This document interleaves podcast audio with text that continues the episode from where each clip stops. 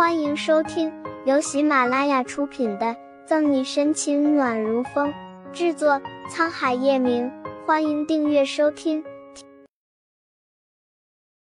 第七百七十四章，一张照片直接成了热门新闻。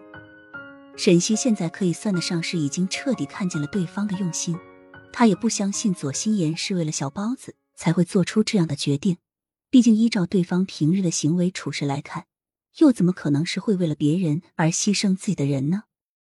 为了新阳，沈西有些嘲讽的看着左心言，冷冷道：“其实你在我的面前根本不需要装这些样子，因为你的本质如何，我早就已经心知肚明，也根本就不在乎。”撂下这句话之后，沈西提起一旁的包，就准备离去。看着沈西有想要离开的意思。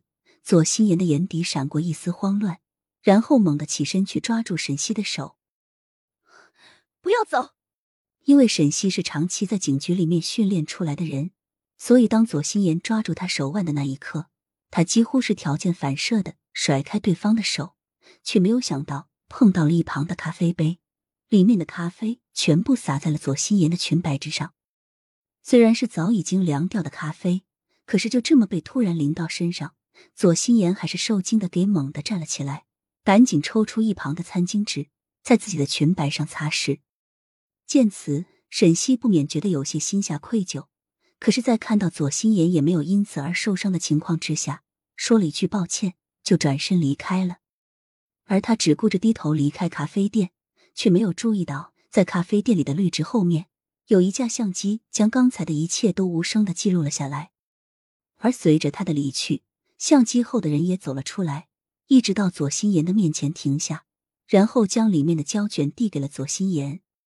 左心言把玩着手中的胶卷，精致的眼眸之中闪过一道得意之色，然后说道：“ 今天你做的很好，把这个用匿名的方式送到记者那里去，适时的给他们透露出来一点消息，但又不能太过明显，听懂了吗？”嗯。黑衣人点点头，但却并没有着急离开，只是有些踌躇的说道：“这个。”看到他的这番举动，左心言心里什么都明白，有些不耐烦的白了他一眼，说道：“你的意思我知道，等你将这件事情办成了以后，我自然会把钱打到你的卡上。”得到了自己想要的答案之后，黑衣人这才转身离去。小三与原配咖啡厅冲突，年度最美警察变小三，人性的扭曲还是道德的沦丧？继人民医院在线风波，沈西元是小三。而就在第二天的清晨，沈西和左心言在咖啡馆见面的消息就已经充斥了各大报刊媒体的头条。再配上左心言被泼了咖啡的那一张照片，直接成了热门新闻，所有群众讨论的话题。在短短几个小时之内就被发酵的无数大。什么？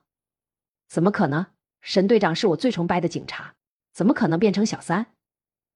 早就在因瑞士进的时候，我就看出这个沈西不是好人。呵，果然是被我猜中了。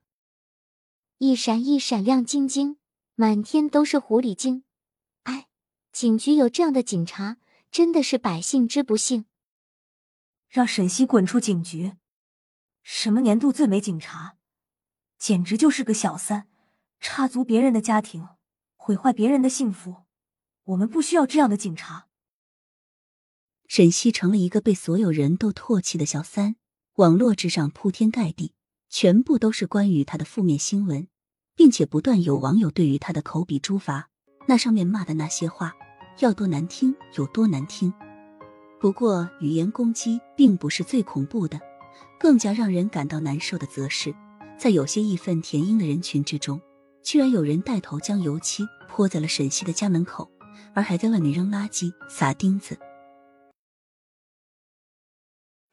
本集结束了，不要走开，精彩马上回来。